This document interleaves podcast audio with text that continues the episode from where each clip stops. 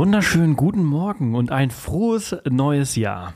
Ich hoffe, ihr seid gut reingerutscht und ich wünsche euch von Herzen alles Gute, viele Abenteuer, Gesundheit und Freude für 2023. Wir sind seit gestern Abend wieder zurück zu Hause und haben einen unglaublichen Monat im Busch des Okavango-Deltas verbracht. Es war einfach eine Once-in-a-Lifetime-Erfahrung und wir haben so unglaublich viel gelernt. Wir haben unsere Prüfung auch erfolgreich abgeschlossen und sind jetzt ausgebildete Safari Guides bzw. Field Guides Level 1 von der äh, Fagasa ähm, ausgezeichnet. Field Guide Association of Southern Africa und äh, BQA Level 2.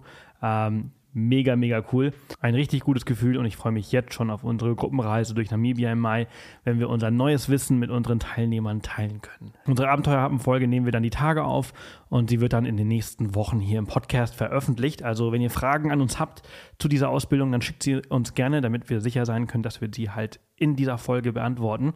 Ähm, abonniert und folgt uns auch auf jeden Fall auf Instagram und YouTube. Dort werden wir viele verschiedene Videos und Bilder in den nächsten Wochen veröffentlichen. Wir haben so unglaublich viel Material. Wir könnten theoretisch die nächsten Monate damit füllen, aber wir werden versuchen, das irgendwie so, so gut wie möglich zu komprimieren, ähm, damit ihr das ganze, die ganzen Informationen äh, dazu halt, ähm, ja, zusammengefasst irgendwie bekommt. Natürlich gibt es auch Blogbeiträge und so darüber und äh, wird auf jeden Fall richtig gut. So, genug für Afrika, äh, beziehungsweise mit Afrika für den Moment. Ähm, heute dreht sich der Rest der Folge hier um Brasilien und eine außergewöhnliche Reise von Rio de Janeiro bis nach Kanada. Äh, Cem Özulus ist mit dem Klapprad einmal den kompletten Kontinent von Süd nach Nord gefahren und hat sehr viele ulkige, aber auch sehr gefährliche Dinge dabei erlebt. Ich möchte gar nicht so viel vorwegnehmen. Es lohnt sich aber bei dieser Folge dran zu bleiben.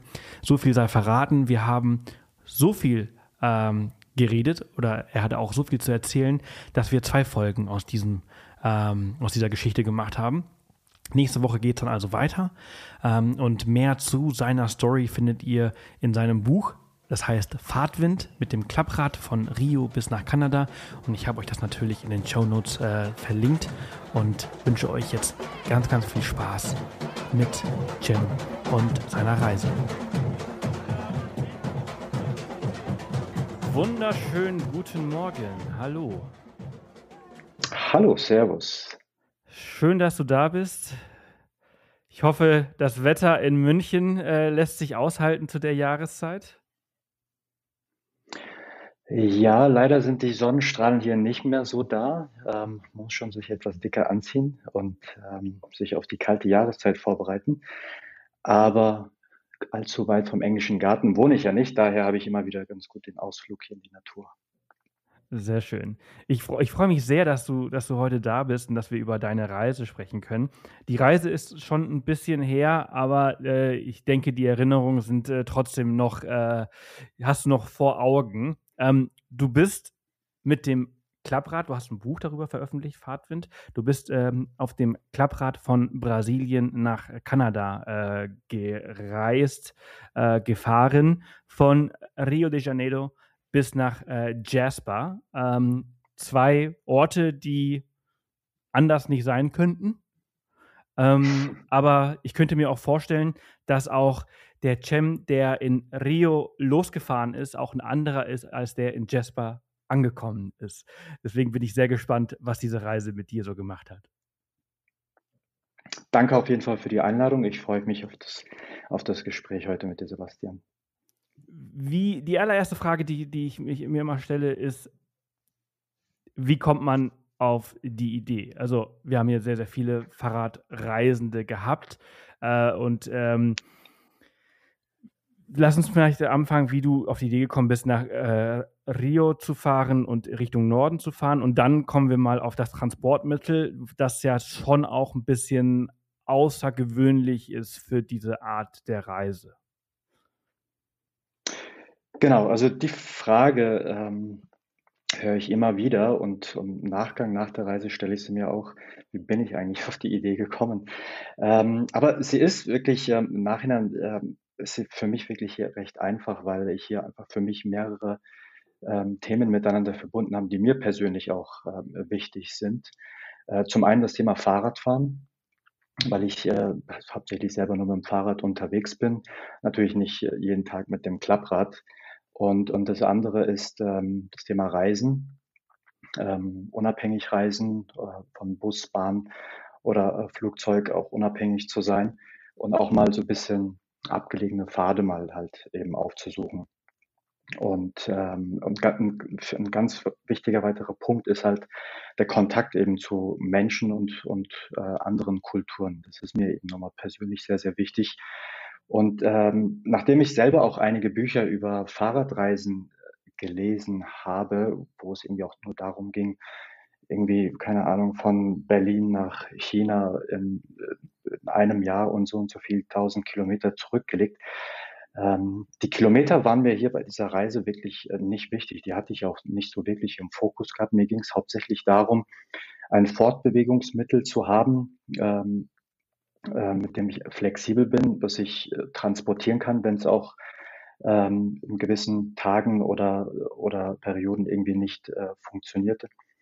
Und natürlich halt hauptsächlich auch Zugang äh, in irgendeiner Form halt äh, zu, den, zu den Menschen habe.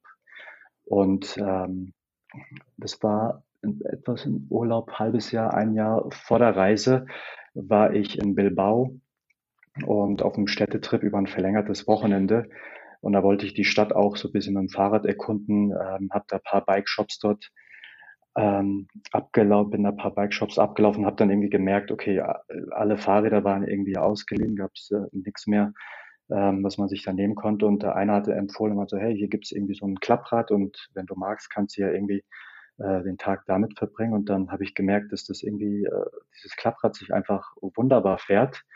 Und dann habe ich mir sogar das Fahrrad dann noch länger ausgeliehen, bin sogar von Bilbao dann nach, bis nach San Sebastian gefahren, also komplett ungeplant, hat auch selber auch wirklich nicht viel Gepäck dabei, einfach ein Rucksack. Und ähm, da hatte ich so meinen ersten Kontakt eben äh, mit so Klapprädern gehabt und ähm, dachte, okay, Klappräder hat man ja so ein bisschen Erinnerung, irgendwie 60er, 70er, 80er Jahre, alles irgendwie noch so klapprig und, ähm, und äh, nur für kurze Strecken geeignet. Aber äh, die Reise in Bilbao hat dann gezeigt, dass man wirklich mit einem vernünftigen Klapprad auch äh, ordentliche Strecken zurücklegen kann. Und daher kam die Idee, eben diese äh, drei wichtigen Dinge für mich irgendwie zu verbinden. Fahrradfahren, Menschen kennenlernen und, ähm, und reisen. Und so kam halt äh, das Klapprad ins Spiel. Sehr cool. Also es war aber auch relativ schwer, dann dieses Rad in, in Brasilien zu besorgen. Ähm, kommen wir auch gleich nochmal dazu. Jetzt nochmal die andere Frage. Äh, wie kamst du auf Rio? Gab es da gerade eine ganz günstige Verbindung zwischen München und Rio oder äh, warum nicht äh, Buenos Aires oder Santiago de Chile? Wie, wie kamst du auf die Stadt oder, oder auch Brasilien selbst? Also ich war 2014, war ich schon mal in Südamerika auf einer Backpack-Reise und da habe ich halt ähm, Südamerika für mich entdeckt ähm, und als, äh, wo ich mich auch relativ schnell wohlgefühlt habe, auch mit den Menschen, egal in welchem Land ich dort war. Ich war in Argentinien, Bolivien, Chile, Ecuador und, ähm, und auf der Suche nach dem Startpunkt äh, für die Reise war es mir wichtig, äh, irgendwie einfachen Zugang zu den Menschen zu haben. Und ähm, mich auch mit mehreren Leuten dann auch unterhalten, auch an einem Abend mit einer Freundin mit einem Wein und gesagt, hey, wo soll die Reise irgendwie losgehen? Es war auch gar nicht ähm, alles groß geplant. Und dann haben wir gesagt, okay, hey, Südamerika war doch richtig cool und Brasilien sind doch die Menschen eigentlich immer sehr offen. Und ähm, mir war es auch wichtig, eine Strecke zu fahren, der jetzt irgendwie nicht so stark befahren ist, beziehungsweise bei Fahrradfahrern jetzt nicht so allzu bekannt ist. Ich meine, die Panamerikaner, sie ist sehr bekannt. Und wenn man an Südamerika denkt oder Nord-Südamerika Fahrradstrecke denkt, dann fällt einem halt immer sofort die Panamerikaner ein. Und ich wollte halt ein bisschen einen anderen Weg gehen, um ähm, ein bisschen abge äh, nicht abgetretene Pfade auch mal ähm, mit dem Fahrrad dann halt äh, befahren und habe mich dann eben halt äh, für Rio entschieden, dort zu starten und dann eben die Ostküste des äh, südamerikanischen Kontinents dann hochzufahren in Brasilien und, äh, und dann irgendwann natürlich dann Richtung Norden äh, dann wieder zurück äh, auf die Panamerikaner zu gelangen. Genau, das war der hauptsächliche Grund, war es hier wirklich äh, Zugang zu Menschen äh, und deswegen fiel die Entscheidung eben für Rio was sich dann am Ende des Tages dann auch äh, bewahrheitet hat, was wirklich, äh, ich habe keiner, auf keiner meiner Reisen wirklich äh, so einfachen Zugang äh, erlebt wie, wie in Rio in Brasilien. Brasilien. Da wollte ich auch gleich darauf, darauf äh, zu sprechen kommen, weil es ist echt unglaublich, was du dann in dieser kurzen Zeit in, äh, in Rio äh, erlebt hast und wen du alles kennengelernt hast. Ähm, wie hast du dich auf diese Reise denn vorbereitet und was hast du in Deutschland zurückgelassen? Also du hast ja auch einen, einen guten Job gehabt, den du an den Nagel äh, gehängt hast. Äh, der Support von Freunde und Familie, der hat so ein bisschen auf sich warten lassen. Ne? Die haben alle schon so ein bisschen gedacht, so, du bist so verrückt, dass du dieses, dieses sichere Nest verlässt oder zurücklässt. Ja, genau, so war es, äh, so war es tatsächlich. Also ähm, in der Automobilindustrie eigentlich direkt nach meinem Studium eingestiegen und äh, habe auch einen guten Job gehabt und ähm, auch einen gut bezahlten Job. Nur es ist halt immer so, wenn man in jungen Jahren halt ähm, das Studienleben oder die Schule verlässt, dann ähm, läuft ja meistens, äh, läuft man meistens die Wege, die, die einem irgendwie von außen irgendwie vorgeschlagen werden, das, was man von den Eltern mitbekommt oder aus dem Umfeld mitbekommt. Und, ähm, und über die Jahre merkt man dann ja eine gewisse Unzufriedenheit, die man sich irgendwie nicht erklären kann. Man, man sagt irgendwie, Arbeit äh, es läuft's nicht, Thema ist irgendwie doof und äh, die Leute passen nicht, das Konzernleben passt einem nicht. Und ich muss auch sagen, das Thema Job ist wirklich etwas sehr, sehr Komplexes. Ich meine, wenn man mal überlegt, äh, wie viele verschiedenste Faktoren dort zusammenkommen, allein äh, der Weg zur Arbeit oder die Bezahlung oder die Kollegen oder Thema oder Firma ähm, oder wo man arbeitet oder, äh, oder die Vorgesetzten, ähm, daher finde ich äh, das Thema Arbeit einfach sehr, sehr kompliziert. Und ähm, wobei es bei mir am Anfang nicht der Fall war. Ich war wirklich, bin meinem Job aufgegangen, nur über die Jahre hinweg hatte man dann halt auch gewisse Erwartungen gehabt, die dann irgendwie in so einem äh, Konzern oder so einem großen Unternehmen einfach dann nicht erfüllt wurden. Und ähm, ich dann einfach gemerkt habe, das bin ich einfach nicht. Das bin ich nicht. Und, ähm, und vor allem ist man dann noch recht jung und fragt sich, was dann als nächstes kommt. Und ich bin halt auch so eine Person, der, ähm, ich sag mal, meine Schmerzgrenze ist wirklich nicht so, so hoch, dass äh, wenn es irgendwo weh tut, dann suche ich hier eigentlich auch Lösungen. Und zu der Zeit habe ich dann auch gemerkt, habe mich umgesehen, ähm, verschiedenst anderen Firmen oder auch ähm, ähm, komplett andere Themen. Habe dann aber auch gemerkt, dass irgendwie ich mich für nichts begeistern konnte. Das Thema Reisen war für mich immer sehr wichtig und da, es hat mir immer sehr viel Spaß gemacht. Und ich habe dann auch immer nach Reisen, habe ich dann auch immer direkt nach den Reisen, habe ich auch immer so einen sehr starken Energieschub gehabt und auch immer sehr frei und auch immer sehr kreativ, weil der Kopf dann irgendwie auch äh, auf so einer längeren Reise dann immer äh, recht frei wird und man dann auch Gedanken für ganz neue Dinge hat. Und ähm, ja, und eine Reise, eine längere Reise wieder zu machen nach der Backpack-Reise 2014 äh, war für mich einfach zu der Zeit die vernünftigste Entscheidung. Was natürlich in meinem Umfeld bei ähm, Freunden und Familien einfach nicht gut angekommen ist, weil keiner hat verstanden, wie man einfach seinen guten Job hinter sich lassen kann, ähm, sein Leben hinter sich lässt, wo eigentlich nach außen hin gesehen alles in Ordnung war. Aber heute bin ich davon überzeugt, äh, wenn man eine Idee hat, äh, das andere einfach für komplett verrückt erklären, dann ist es genau die richtige Idee. Dann finde ich, ist es genau die Sache, äh, der man auf jeden Fall nachgehen sollte. Weil einfach, ich sag mal, die außergewöhnlichen Dinge passieren einfach auch auf ungewöhnlichen Faden. Und äh, weil wenn wir so denken wie jeder andere, finde ich, dann ähm, kommt am Ende des Tages auch genau die Ergebnisse oder die Sachen halt bei der ganzen Sache raus, die jemand anderes in irgendeiner Form irgendwie schon mal gemacht hat oder auch ähm, tagtäglich dann auch passiert. Daher sage ich, verrückte Ideen zu haben, wo es um Umfeld nicht gut ankommt, einfach sofort hinterher und mit beiden Händen festkrallen und definitiv nicht loslassen.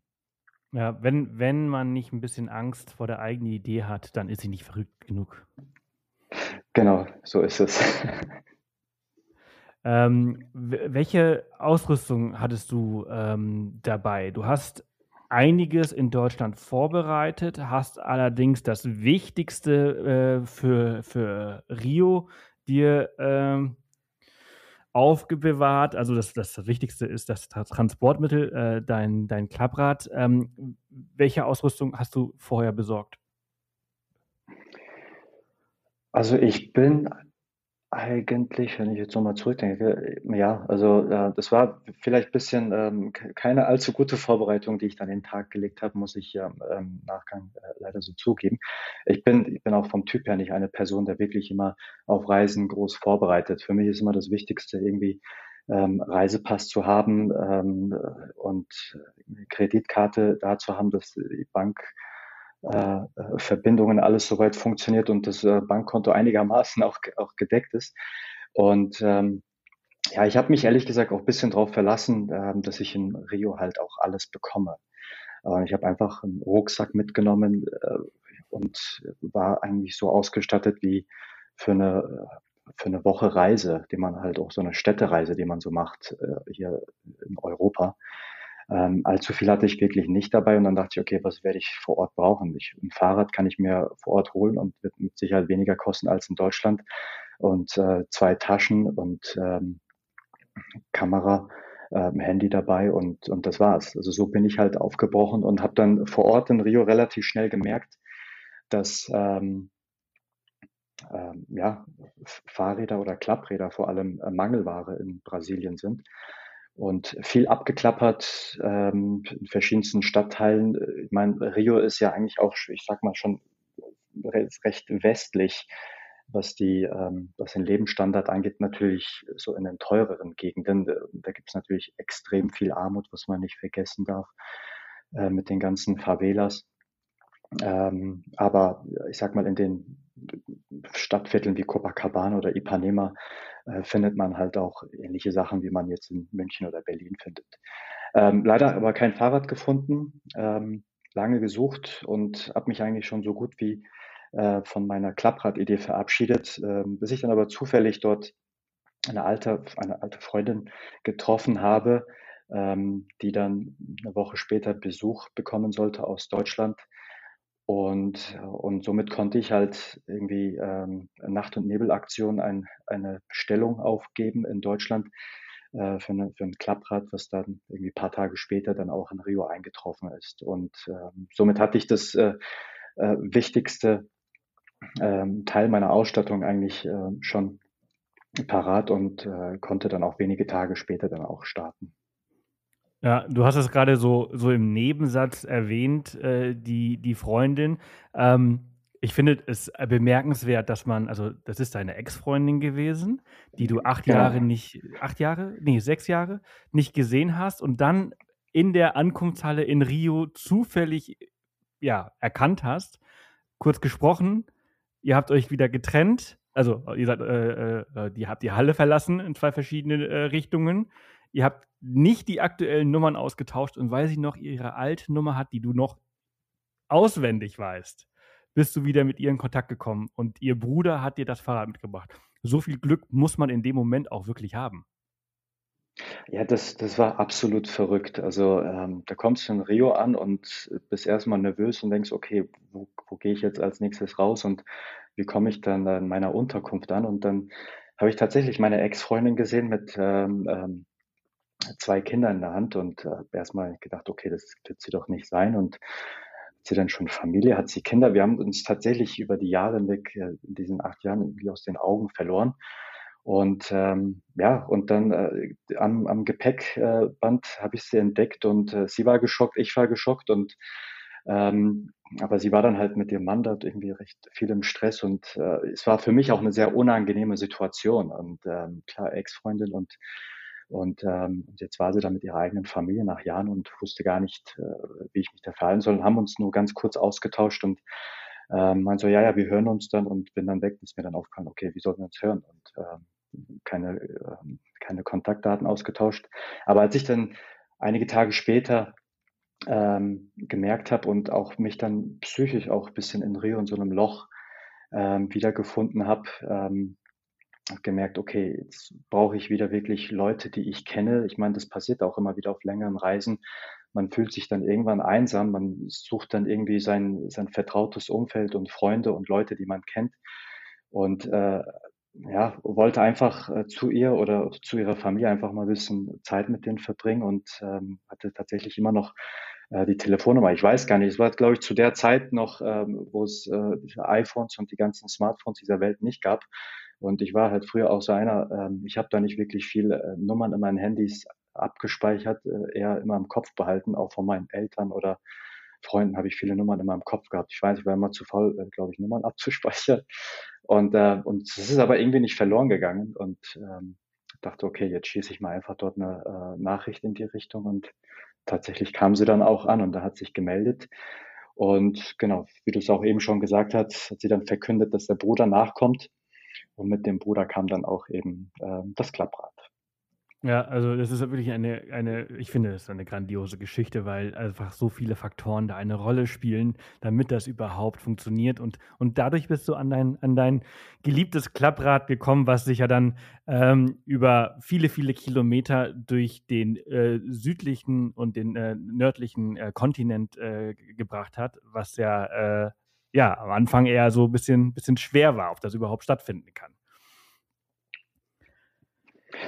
Ja, ja, genau. Und ähm, vor allem, ich meine, es, es heißt ja immer wieder in vielen, ähm, da gibt es ja auch ganz spannende äh, Reisebücher, vor allem der am bekanntesten ist ja Alchemist. Und da geht es ja halt auch immer um das Thema, ähm, ja, wenn du irgendetwas in deinem Kopf hast oder wovon du träumst oder dir als Ziel gesetzt hast oder Gedanken hast oder die Stärke der Gedanken zum Beispiel, ist ja auch immer wieder äh, sehr äh, bekannt äh, Bücher darüber, äh, dass das Universum ja einem wirklich immer hilft und unterstützt, dass dieses ganze Puzzlestück da am Ende des Tages gefunden wird und, und man dann halt in, zu diesem Zielbild oder ähm, Zielvorstellung sich halt nähert. Und, und das habe ich dann wirklich auch äh, nicht nur hier, sondern auch ähm, auf der Reise dann gemerkt und ähm, wo man dann halt immer wieder mit vielen Schwierigkeiten und Herausforderungen tagtäglich zu kämpfen hat, wo man denkt, jetzt bin ich an dem Tag, wo es vorbei ist, jetzt habe ich keine Lust mehr, jetzt breche ich ab.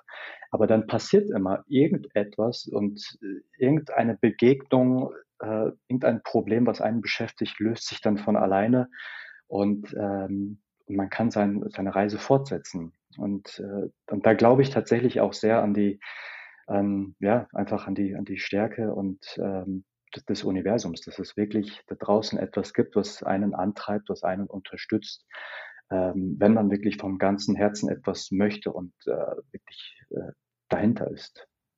Ja, du hast gerade den Alchemisten angesprochen oder der Alchemist äh, von Paulo Coelho. Der kommt übrigens aus äh, Rio.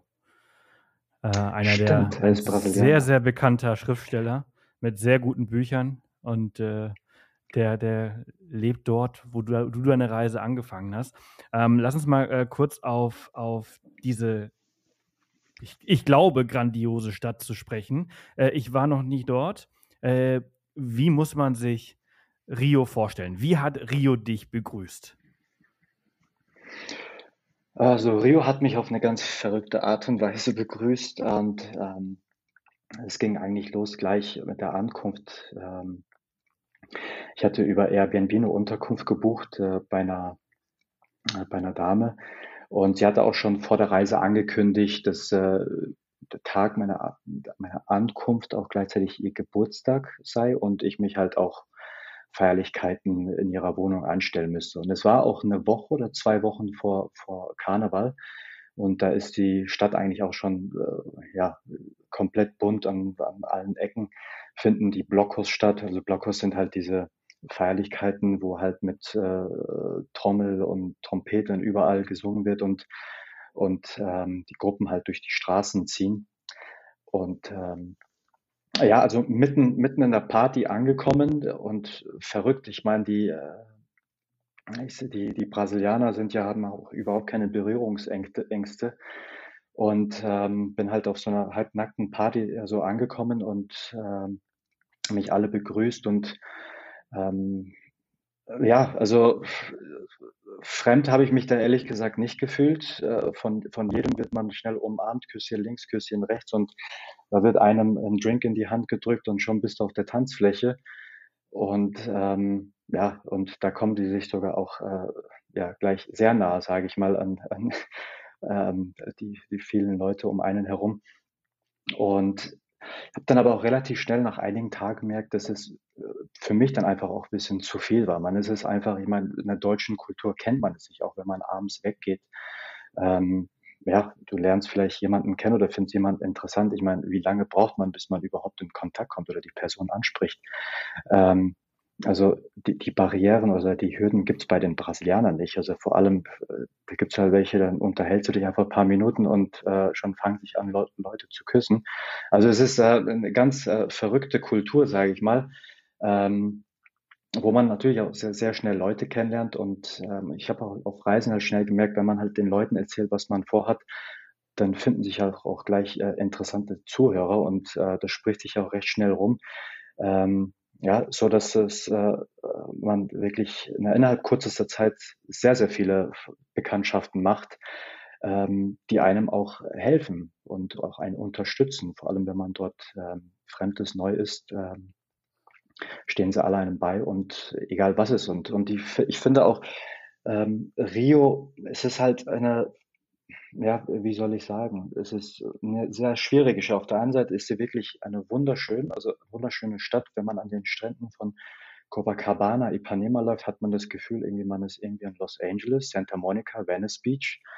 Ähm, aber sobald irgendwie dort die Dunkelheit einbricht, ähm, also es ist wirklich gefährlich. Also ich habe von so vielen Leuten, auch von Einheimischen gehört, die dort irgendwie auch immer jeden Tag irgendwie dort überfallen werden. Viele kaufen sich inzwischen auch keine teuren äh, Handys oder, oder irgendwelche Wertsachen trägt keiner so wirklich am, am Körper, weil auch am helllichten Tag, wenn die Leute wirklich in, in der Bus oder in der Metro überfallen und ähm, ja, also, also sehr gefährlich. Ich habe selber mit eigenen Augen sogar auch am Strand gesehen, wie Leute ausgeraubt wurden. Nur da kann man halt auch nicht ähm, wirklich eingreifen, weil ähm, ich, da schaust du dich halt um und du siehst, das ist halt wirklich eine Bande. Also die sind halt verteilt ähm, über diese großen Fläche, zum Beispiel an einem Strand und sehen, wenn halt einer von, von den Jungs einfach in Schwierigkeiten geraten, dann, dann rennen sie halt alle dahin und dann ähm, dauert es halt nicht lange, dann ist man selber in Schwierigkeiten. Und heißt es halt auch immer von vielen, auch von meiner Gastgeberin, sobald jemand was von dir will, gib's einfach her, bloß keine Diskussion und äh, lass es erst gar nicht so weit kommen, dass irgendjemand ein Messer zieht oder eine Waffe zieht.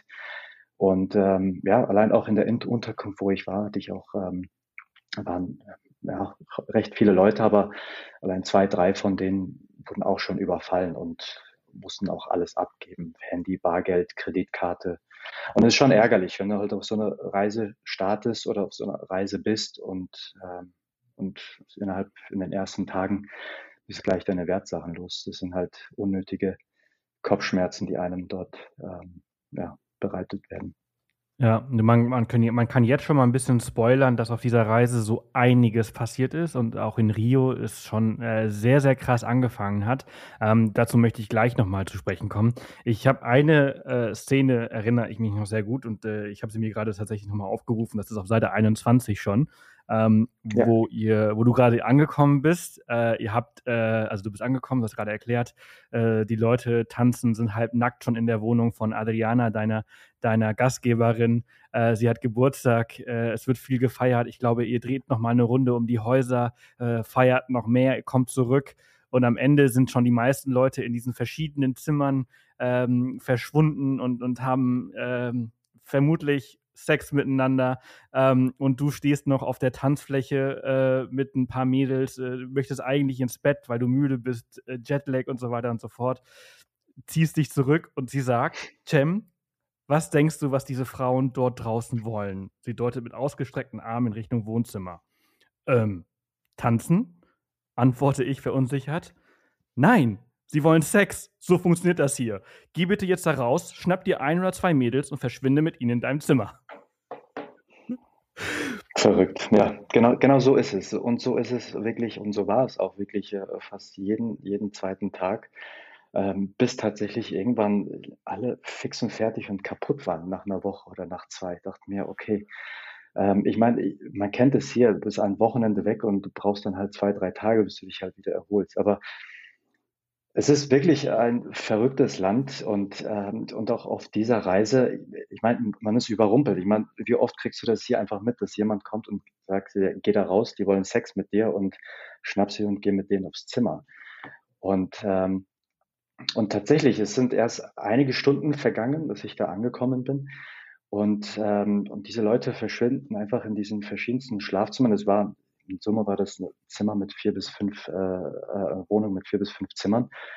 Und fast, fast in jedem Zimmer haben sich halt drei, vier, fünf Leute dort vergnügt. Und, und ich stehe da halt wie so ein Schuljunge äh, im Wohnzimmer und tanze da vor mich hin zu einer Musik, die mir eigentlich überhaupt keinen Spaß macht.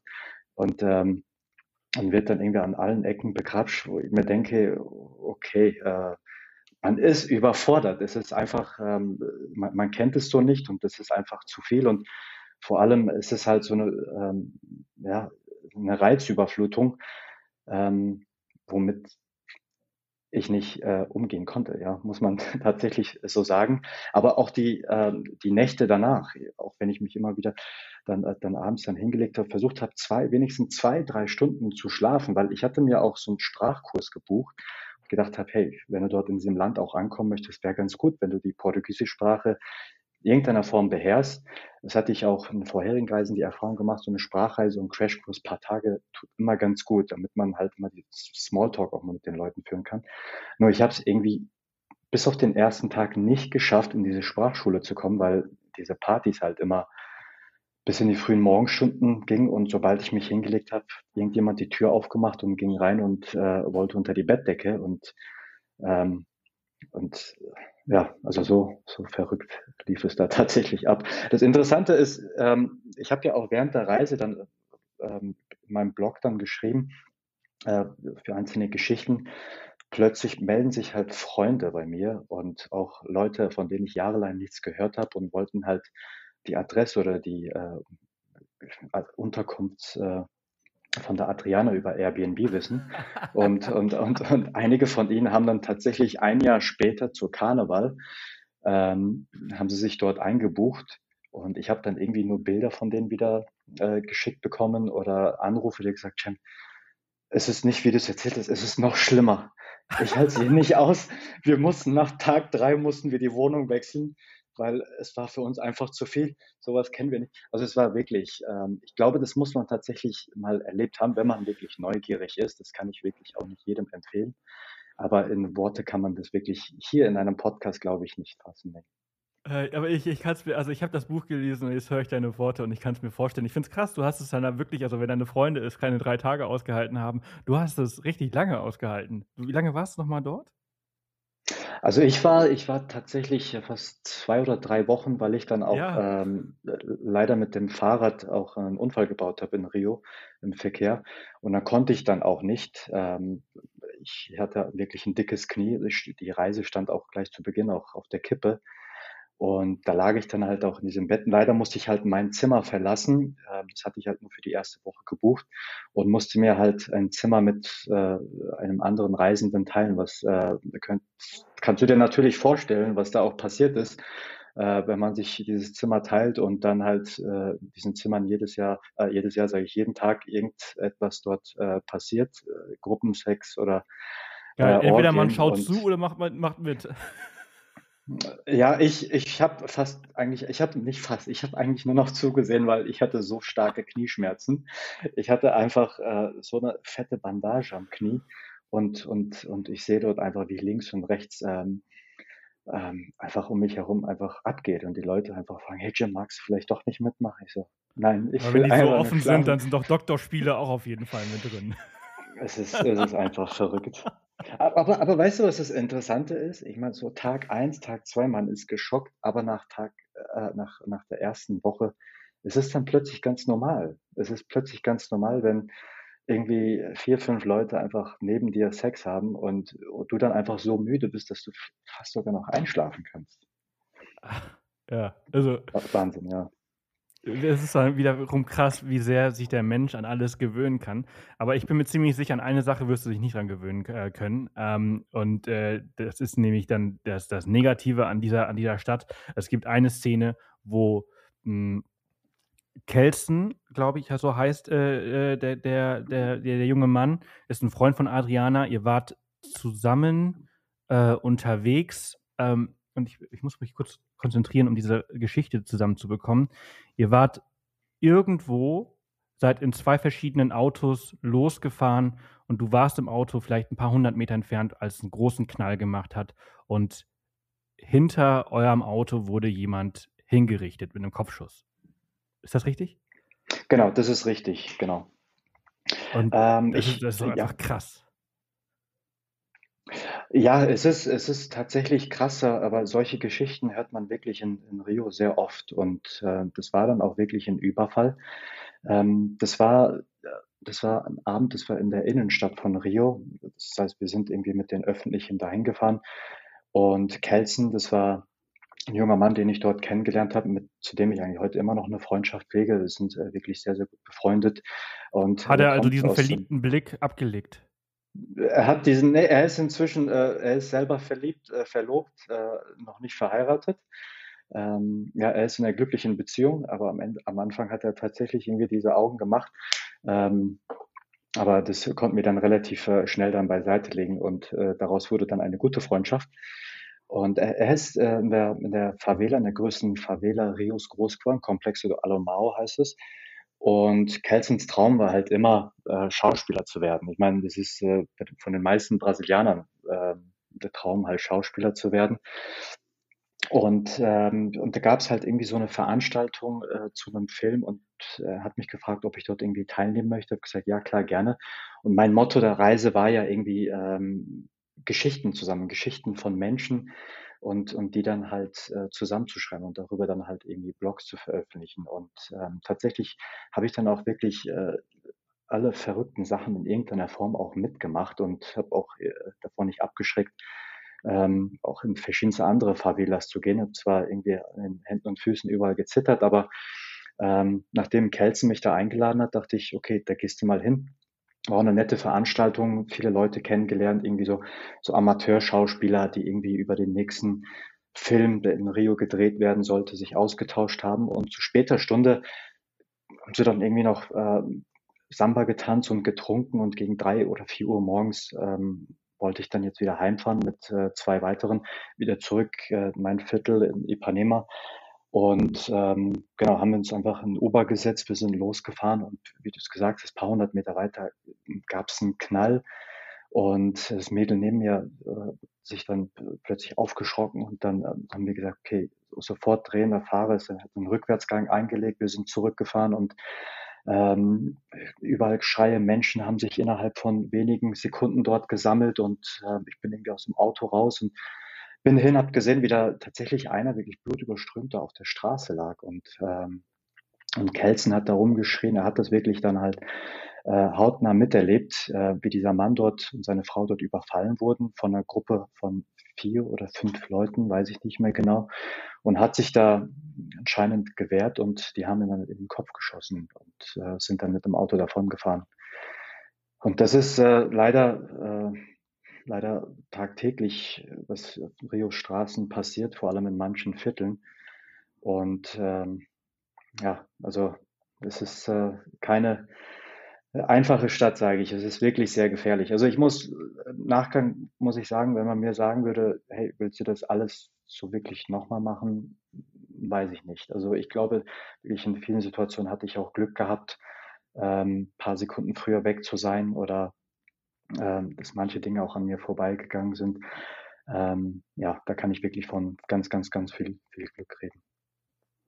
Absolut. Also ich finde, das ist wirklich äh, sehr krass. Ich habe mir zwischenzeitlich, während du das erzählt hast, habe ich mir so vorgestellt, was deine Mutter wohl gesagt hätte, die ja auch äh, sehr viele äh, Bedenken vor deiner Reise hatte, ähm, wenn sie das alles so gewusst hätte. Ja, tatsächlich. Also ähm, sie hat ja im Nachhinein das Buch gelesen und von den meisten Geschichten wusste sie bis dahin noch gar nichts. Und ich kenne ja meine Mutter und sobald ich einen so eine Geschichte erzähle, dann kann sie nicht äh, schlafen, beziehungsweise ich muss mir halt jeden Tag dann am Telefon anhören, äh, wann ich dann jetzt zurückfliege. Ähm, nee, daher habe ich halt die meisten Geschichten da auch, auch, auch für mich behalten. Und auch heute, wenn ich sage, hier Mama, ich ähm, plane jetzt wieder mal so eine längere Reise, ähm, ja, äh, da, da, da ist sie nicht gut drauf anzusprechen. Ja, ja, das ist, ist schon krass. Ich, ich habe äh, erst vor kurzem einen Gast hier gehabt, der den äh, Amazonas auf dem, auf dem Holzfloß äh, runtergepaddelt ist und dann währenddessen auch überfallen worden ist. Und, und in ah, so einer okay. Situation ähm, und ihm alles geklaut worden ist, außer halt eben das Floß, aber alles, was er, was er dabei hatte. Und in, die, in solchen Momenten musst du einfach äh, dein Ego zur Seite stellen und sagen, hier ist alles, was ich habe, nimm es und viel Spaß damit, äh, weil dein Leben in dem Moment einfach nichts wert ist. Äh, die, die, ja, sie haben einfach keine Scheu, äh, abzudrücken. Absolut, so ist es. Also das Leben ist dort einfach nichts wert. Also ähm, aber da muss man auch gar nicht so weit gehen. Es ist auch in Europa, in manchen Ländern ist das auch so, aber tatsächlich in Brasilien ist das wirklich nochmal ähm, sehr verstärkt und äh, die Leute überfallen dich halt für 10, 20 Dollar und ziehen halt eine Waffe. Also ich würde, ich würde egal. da schon, also Europa würde ich schon, äh, also würde ich schon sagen, dass das, dass das, dass das ein bisschen die Scheu äh, davor äh, ähm, erschossen zu werden oder, oder dass, dass man erschossen wird wegen, wegen einem iPhone oder so, schon, die, das ist schon ja, sagen, also es ist nicht passiert, aber sehr selten. Also wenn du sagst, also Südafrika zum Beispiel, da ist zum Beispiel die Scheu halt eben, dass das, das Menschenleben auch relativ wenig wert. Und durch Corona hat sich das wieder sehr verschlechtert. Also während Südafrika halt eben auf, auf einem guten Weg war, ähm, das zumindest für Touristen es ziemlich sicher war, ist es jetzt gerade wieder so ein bisschen rückgängig geworden durch, durch Corona. Ähm, und äh, also, aber ich glaube, dass da Europa schon deutlich safer ist.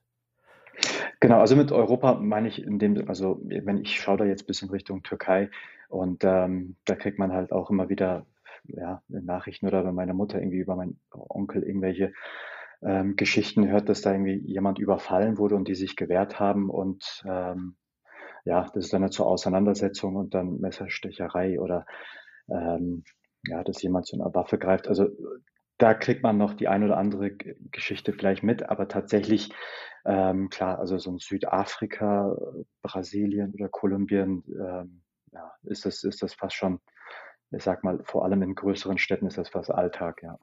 Ja, ist es etwas, was du lernen musstest, ähm, dass du loslässt. Also es gibt diese Situation in Rio auch. Äh, ich glaube tatsächlich an diesem gleichen Tag, als das passiert ist, seid ihr durch die Straßen gelaufen und äh, ein paar Jungs sind neben dir aufgetaucht und wollten deine Schuhe unbedingt haben und du hast es nicht verstanden und dann haben quasi deine, deine Freunde die verscheucht und, und, und weggejagt und dich quasi so in die, in die Mitte genommen.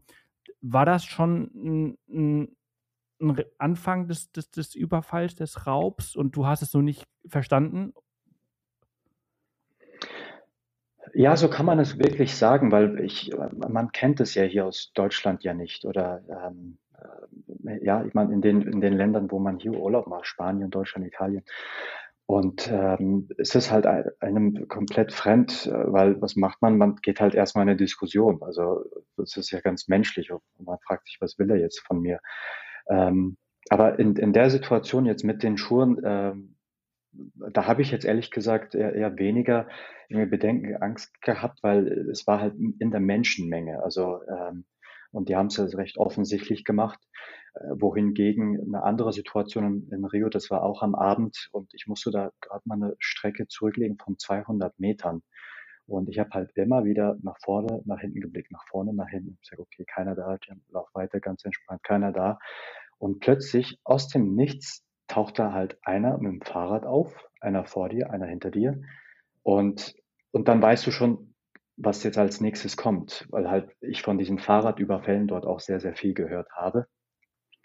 Und ähm, ja, hab, hab mich dann, ja, bin relativ schnell auf die Straße gegangen. Das war so eine sechsspurige Straße, äh, eine große Straße in Rio und ähm, habe dann sozusagen natürlich vorher geschaut, dass gerade kein Auto fährt, aber die nächsten Autos waren nicht allzu weit weg. Habe dadurch, indem ich auf die Straße gerannt bin, den, den Verkehr aufgehalten und auf die andere Seite ähm, der Straße gewechselt, weil ähm, weil die nächste Aktion wäre klar gewesen. Ich habe auch schon gemerkt, dass er irgendwie hinter sich irgendetwas da rauszieht. Keine Ahnung, ob es Messer, Waffe gewesen war.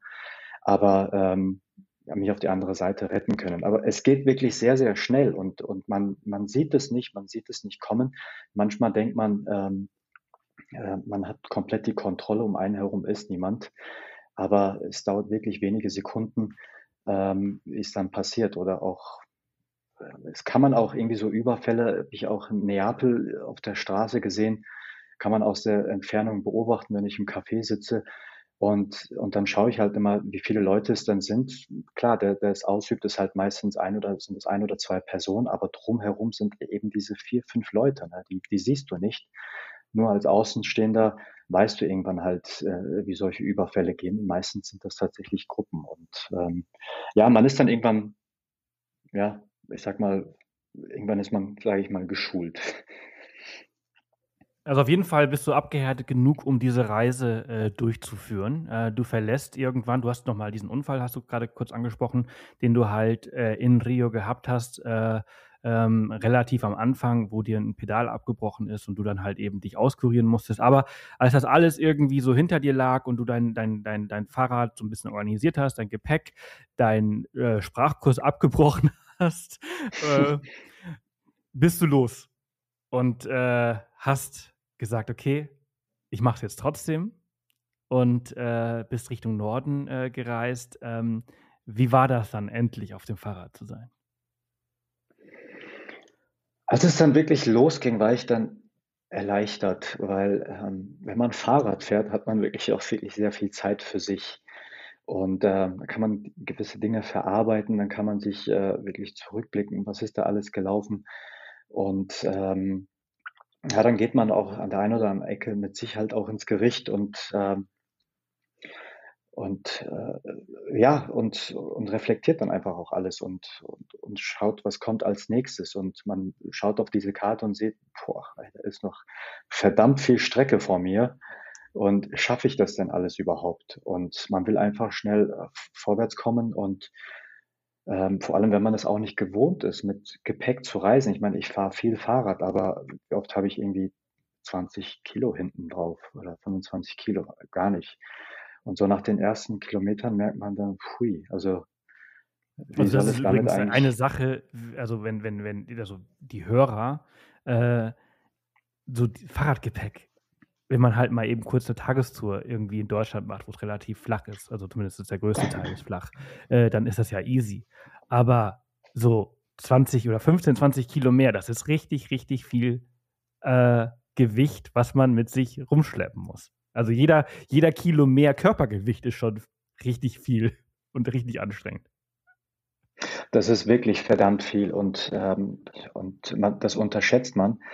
Und äh, ich habe es auch direkt auf den ersten Kilometern gemacht, bei den leichten Steigungen. Ich muss sagen, ich bin den Berg nicht hochgekommen. Also ich bin wirklich eine leichte Steigung, ich meine, die man jetzt vielleicht auch so in Wohngebieten, jetzt in Städten kennt, bin ich nicht hochgekommen. Ich habe dann einfach das Fahrrad geschoben und habe dann wirklich in Gedanken gesagt, scheiße, das, das, das funktioniert doch gar nicht, das, was du dir überlegt hast. Und äh, mit dem kleinen Rad, äh, die Taschen hingen dann irgendwie so fast auf dem Boden.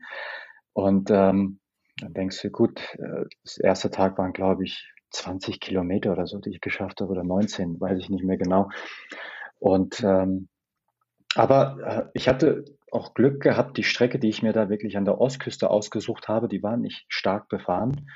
Und ähm, weil parallel äh, lief äh, inland halt eben so eine Autobahn oder so eine Schnellstraße und ich bin halt so eine alte ähm, Bundesstraße, sage ich mal, dort abgefahren, die jetzt irgendwie nicht mehr so stark befahren wurde und bin halt an verschiedensten Dörfern halt dort vorbeigekommen, was halt sehr angenehm war. Man hat immer wieder mal angehalten, sich ähm, ein bisschen Erfrischung dann ähm, gegönnt und dann wieder losgefahren. Und die ersten Etappen, die ich mir dort auch vorgenommen habe, die waren jetzt auch gar nicht so weit. Also tatsächlich waren das halt eben diese 20, 30 Kilometer zu Beginn.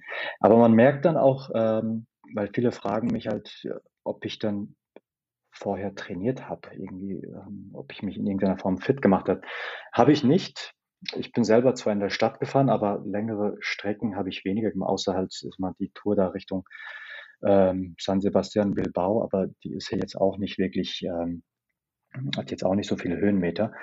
Ähm, aber mit den Tagen und mit den Wochen wird man da tatsächlich äh, fitter und man gewöhnt sich halt an das Gepäck und aus 20 Kilometern werden 30, aus 30 werden 40, 50, bis man dann irgendwann fast äh, ja die 100 äh, Kilometer dann mit dem Klapprad dann kratzt.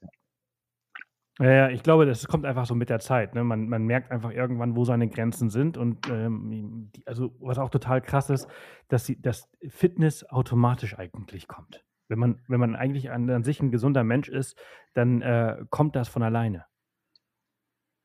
Das kommt von alleine, absolut. Und äh, man darf sich halt einfach nicht verrückt machen, weil viele Leute geben ja einfach gleich zu Beginn eigentlich ja auch auf und sagen, boah, das schaffe ich ja nicht. Oder man sieht eine Strecke, sagt, das gehe ich gar nicht an. Aber tatsächlich ist es einfach ähm, ein Prozess, wo es einfach, äh, einfach Step by Step geht und man sich hier Zeit lassen muss und man macht jeden Tag einfach eben diese kleinen Schritte und, ähm, und ist dann irgendwann selber erstaunt, äh, wie fit man dann werden kann, auch in einer kurzen Zeit von einigen Wochen. Und ähm, und sich dann einfach auch immer mehr dann zutraut. Und dann wird halt, kommt dann halt ein Cocktail zustande aus Mut, äh, Fitness, äh, Motivation, Ziel und äh, plötzlich äh, merkt man, entwickeln sich da übermenschliche Kräfte. Ja, also ich glaube auch, dass es der, der, das Geheimnis, und ich erinnere mich, dass Jonas Deichmann das auch mal gesagt hat, der den Ironman einmal um die Welt gemacht hat, der quasi zum Beispiel, ich habe mich so gefragt, ey, wenn du halt irgendwie jeden Tag 200 Kilometer durch Sibirien im Winter fährst, dann macht das ja eigentlich gar keinen Spaß. Und, äh, weil er sagt ja auch, ja, also ich, ich sehe das halt eben nicht als 200 Kilometer, sondern ich sehe das einfach nur als die Fahrt zum, ins nächste Restaurant, wo ich halt eine heiße Suppe oder einen heißen Tee bekomme und das motiviert mich halt genug. Und es sind einfach diese kleinen Etappen, die am Ende eine riesengroße Etappe sind und am Ende halt einmal um die Welt in einem Ironman, was einfach total verrückt ist. Aber das ist ja, glaube ich, am Ende dasselbe, was du ja auch gerade sagst. Es sind halt eben diese kleinen Dinge. Du, du brichst es halt eben auf ganz, ganz kleine Dinge runter und merkst gar nicht, dass du eigentlich ein viel größeres Ziel verfolgst. Absolut, absolut, so ist es. Ich meine, man muss aber dazu sagen, äh, ähm, man muss Fahrradfahren mögen. Also ich meine, Jonas Deichmann, das ist klar, ähm, was, was für den 200 Kilometer sind, ist äh, für jemanden, der jetzt nicht täglich Fahrrad fährt, sind das vielleicht 10 Kilometer und da ist er völlig am Ende. Ähm, aber ich, ich finde zum Beispiel Fahrradfahren für mich vor allem auf längeren Strecken, es ist, hat äh, für mich so einen meditativen Charakter. Also es klingt zwar jetzt vielleicht verrückt, aber tatsächlich einfach so eine längere Strecke, vor allem wenn es jetzt auch nicht die Höhenmeter hat, aber 80, 90 Kilometer, ähm, fahre ich auch so jetzt über ein Wochenende, wo ich sage, ich mache jetzt eine kleine Tour oder ich habe ein Thema, was mich beschäftigt oder ein Problem. Und dann gehe ich einfach auf so eine äh, Fahrradtour und beschäftige mich mit dem Thema mental, aber, aber der Körper arbeitet halt äh, an den Pedalen, also die Beine und und äh, plötzlich merkt man, okay, äh, okay, jetzt äh, bin ich irgendwie schon da. Also tatsächlich ähm, hat das für mich irgendwann so einen Charakter gehabt, weil die Ereignisse, die Erlebnisse auch auf der Reise passiert sind, die habe ich dann einfach auf so eine äh, Strecke dann oder so eine Tagesetappe dann wirklich für mich verarbeitet und habe mich dann irgendwann tatsächlich immer wieder, wenn irgendetwas passiert ist, habe mich einfach am nächsten Tag auf die Fahrradfahrt gefreut, wo ich gedacht habe, okay, jetzt kann ich mich auf dem Fahrrad entspannen. Mhm. Ja, ja. Also es geht mir übrigens ähnlich. Also für mich ist es halt eben auch Meditation, wenn ich auf dem Fahrrad fahre.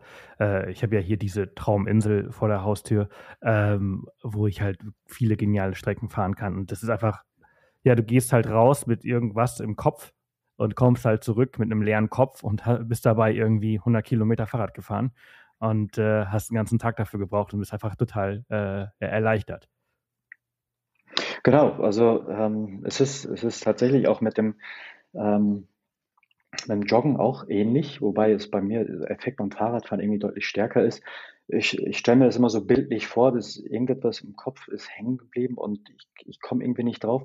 Bildlich stelle ich mir das vor wie so ein Sparschwein, weißt du, wo du halt noch so ein 50 Cent drin hast und das willst du unbedingt aus diesem Schlitz wieder rausholen und du schüttelst es die ganze Zeit und plötzlich fällt das aus dem Loch raus und das ist irgendwie beim Fahrradfahren oder beim Joggen genauso, wo ich sage, jetzt bewegt sich der Körper, also der Körper äh, schüttelt sich in irgendeiner Form und in dem Hirn ist irgendwo irgendetwas hängen geblieben, irgend so ein Groschen und fällt dann plötzlich irgendwie äh, da raus und ähm, tata und da ist die Lösung.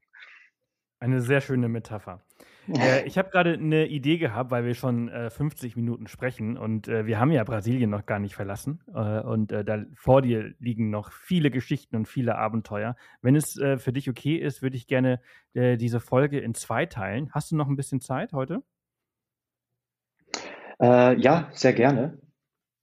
Sehr gut. Dann, dann lass uns diese Folge mit dem letzten, ne, letzten, also es passiert noch relativ viel auf dieser Reise, aber ich glaube, das letzte wirklich krass Negative ähm, ist dir ähm, relativ kurz nach äh, Rio passiert, äh, im, im Bundesstaat Bahia, wo ein Mann dich in sein Zimmer gelockt hat.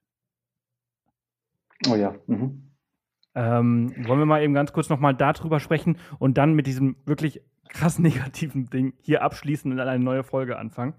Ähm, das ist doch einfach, also einfach in diese Situation zu kommen. Also du hast es ja sehr, sehr gut erklärt. Du hast ja, äh, du warst in einem Gästehaus, ähm, wo du ein, zwei Nächte drin geschlafen hast und beim Auschecken spricht dich jemand an und sagt dir, hey, du solltest dir mal unbedingt die Zimmer oben anschauen. Du hast hier unten geschlafen, neben der Rezeption. oben die Zimmer, die sind so viel geiler. Der Ausblick ist der Hammer. Da denkt man sich ja nichts bei. Na, da denkt man sich absolut nichts. Äh, nee, vor allem, ähm, wenn man wirklich in so, einer, in so einem friedlichen Umfeld ist. Ähm, und in dieser Pension waren wirklich kaum Leute. Also ich glaube, mit mir war noch ein Pärchen und im Erdgeschoss und oben war noch eine Etage und, und da war halt dieser äh, junge Mann. Und an der Rezeption, ähm, der Rezeptionist Markus, ähm, super lieber Kerl, hat mich halt am ersten Tag empfangen. Ich bin da spät nachts angekommen, mir irgendwie noch in der Küche Obst zubereitet und schnell Essen zubereitet und hat mir dort Tipps gegeben, hat mir gesagt, wo ich mein Fahrrad irgendwie noch auf Vordermann bringen kann. Und ähm, zwei Tage später, kurz vor der Abreise, ähm, habe ich dann noch mein Fahrrad zusammengepackt und noch mal die letzten Schrauben nochmal angezogen, alles nochmal überprüft. Und die Tür war offen und gegenüber der Tür hatte ich halt eben diese Rezeption. Ähm, und, und er ist immer wieder an, an der Tür vorbei, hat immer wieder mal reingeblickt und ah, cool, Fahrradreise und woher kommst du denn? Und ja, ein bisschen Smalltalk gehabt und hat sich bis in meinem Zimmer so umgeschaut und die Tür war halt offen und, und hinter ihm die Rezeption, so dass eigentlich alles äh, ähm, wirklich ungefährliche Situation war. Und er dann gesagt hat, warum ich denn irgendwie hier mir die äh, Zimmer hier im Erdgeschoss ausgesucht hätte, weil oben sind ja die Zimmer eigentlich ja viel ähm, entspannter und viel schöner eingerichtet. Hab gesagt, passt, ich bin eh hier nur noch ein paar Stunden, ich muss weg. Und er hat aber, kam immer wieder dann vorbei und hat mich locker gelassen, ich soll mir doch bitte mal die Zimmer oben anschauen. Und dann habe ich gedacht, komm, der wird jetzt keine Ruhe geben, ich gehe mal einfach mit ihm hoch und werfe mal einen Blick rein und komme wieder runter und pack alles wieder ein. Sind ganz entspannt hochgelaufen. Ich bin, er hat seine Zimmertür aufgemacht, ich bin durchgelaufen und schaue mich da um und sage, okay, es sieht hier alles genauso ist wie unten, was, was er dann eigentlich will. Und plötzlich fällt hinter mir die Tür zu und wird dann abgeschlossen. Und er natürlich auch mit in, in, im Zimmer.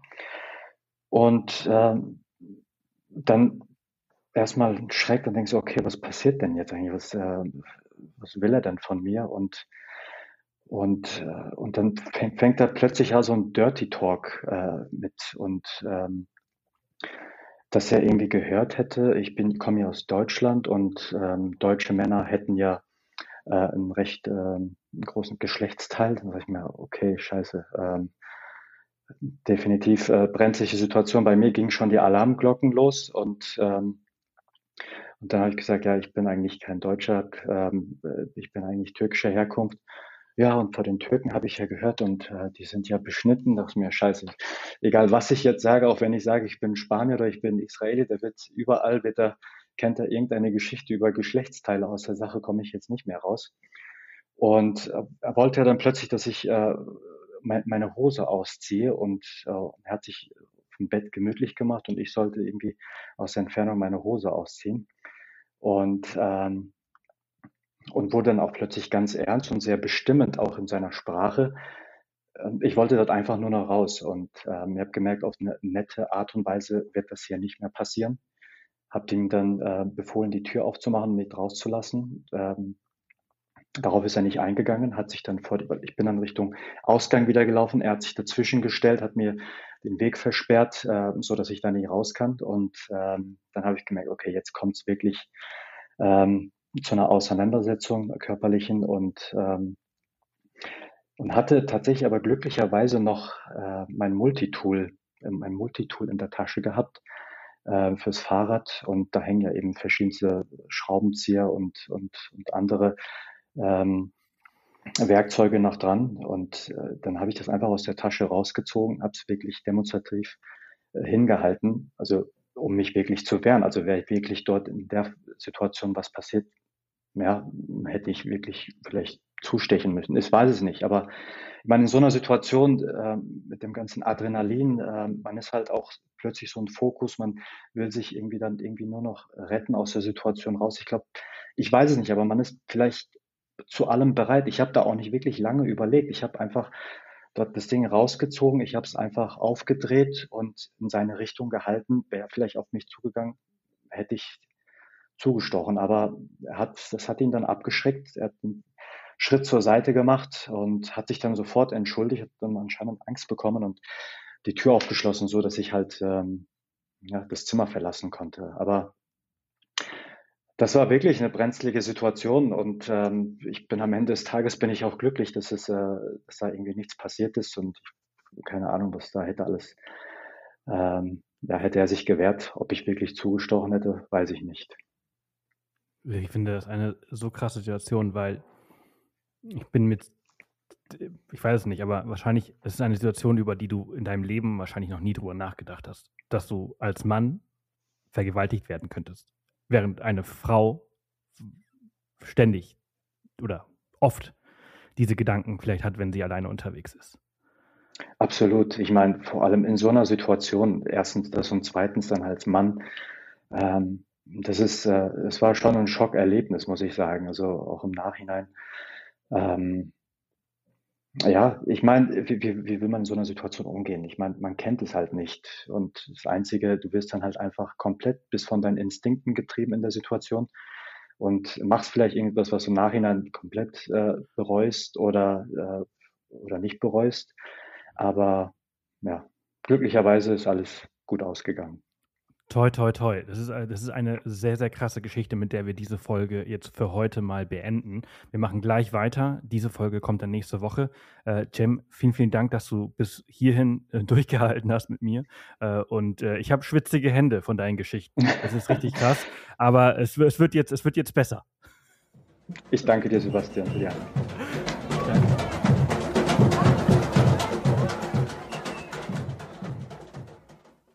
So, das war's für heute. Vielen Dank fürs Einschalten und danke auch für ein erfolgreiches 2022. Ich freue mich, mit euch dieses Jahr wieder durchzustarten und tolle Menschen zu interviewen. Wenn ihr etwas Tolles auf euren Reisen erlebt habt, dann meldet euch sehr gerne bei mir unter podcast at offthepath.com.